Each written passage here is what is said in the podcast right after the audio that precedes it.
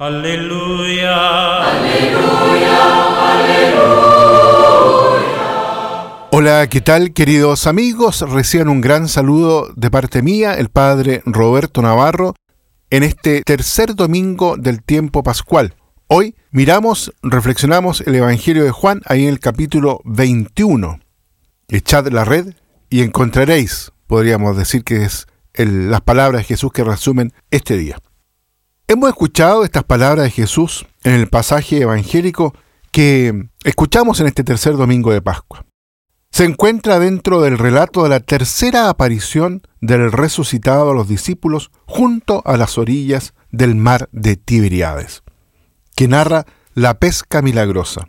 Después del escándalo de la cruz, habían regresado a su tierra y a su trabajo de pescadores, es decir, a las actividades que realizaban antes de encontrarse con Jesús habían vuelto a la vida anterior y esto da a entender el clima de dispersión y de extravío que reinaba en la comunidad primitiva. Para los discípulos era difícil comprender lo que había acontecido, pero cuando todo parecía acabado nuevamente como en el camino de Maús, Jesús sale al encuentro de sus amigos. Esta vez, sin embargo, los encuentra en el mar, lugar que hace pensar en las dificultades, en las tribulaciones de la vida, los encuentra al amanecer, después de un esfuerzo estéril que había durado toda la noche. Su red estaba vacía. En cierto modo, eso parece el balance de su experiencia con Jesús. Lo habían conocido, habían estado con Él, y Él les había prometido muchas cosas, y sin embargo ahora volvían a encontrar la red nuevamente vacía.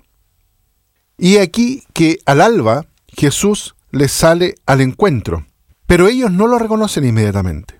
La expresión al alba en la Sagrada Escritura indica con frecuencia el momento de intervenciones extraordinarias por parte de Dios. Por ejemplo, en el libro del Éxodo, llegada la vigilia matutina, el Señor interviene, desde la columna de fuego y humo, para salvar a su pueblo que huía de Egipto.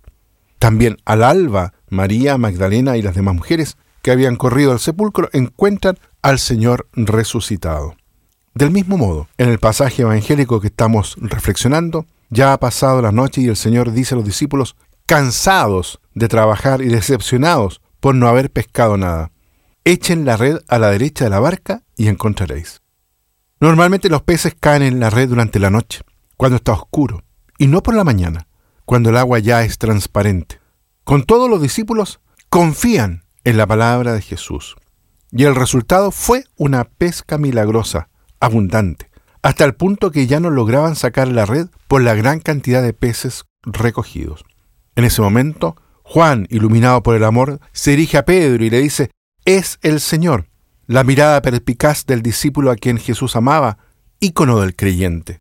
Reconoce al Maestro presente en la orilla del lago, es el Señor. Esta espontánea profesión de fe es también para nosotros una invitación permanente a proclamar que Cristo resucitado es el Señor de nuestra vida. Podríamos pedir que esta confesión de fe se siga repitiendo hoy también en toda la iglesia. Jesucristo es el Señor. La confiada adhesión a su palabra es lo que hará fecundo el trabajo pastoral.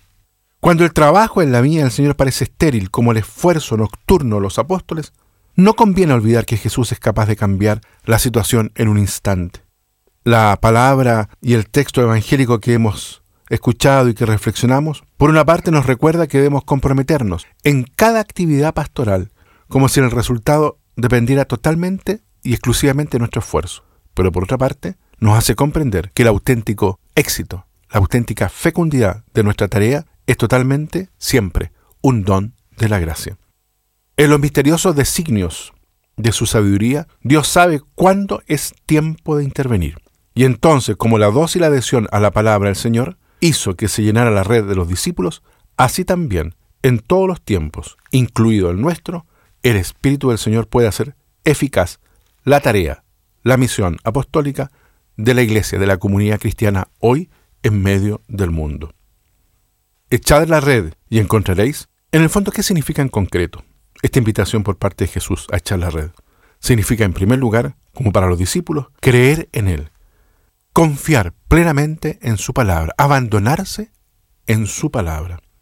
La fatigosa pero estéril pesca nocturna de los discípulos es una advertencia permanente para todos nosotros, para todos los tiempos. Nosotros solos, sin Jesús, no podemos hacer nada. En el compromiso apostólico no bastan nuestras fuerzas. Sin la gracia divina, nuestro trabajo, aunque esté bien organizado, resulta ineficaz. Bien, queridos amigos y hermanos, entonces en este tercer domingo del tiempo de Pascua, encontrémonos con Jesús resucitado, o mejor dicho, dejémonos alcanzar por Él, para que, confiando ciegamente en su palabra, Él haga fecunda nuestra vida personal. Que Dios los bendiga a todos y a cada uno. Aleluya. Aleluya. Aleluya.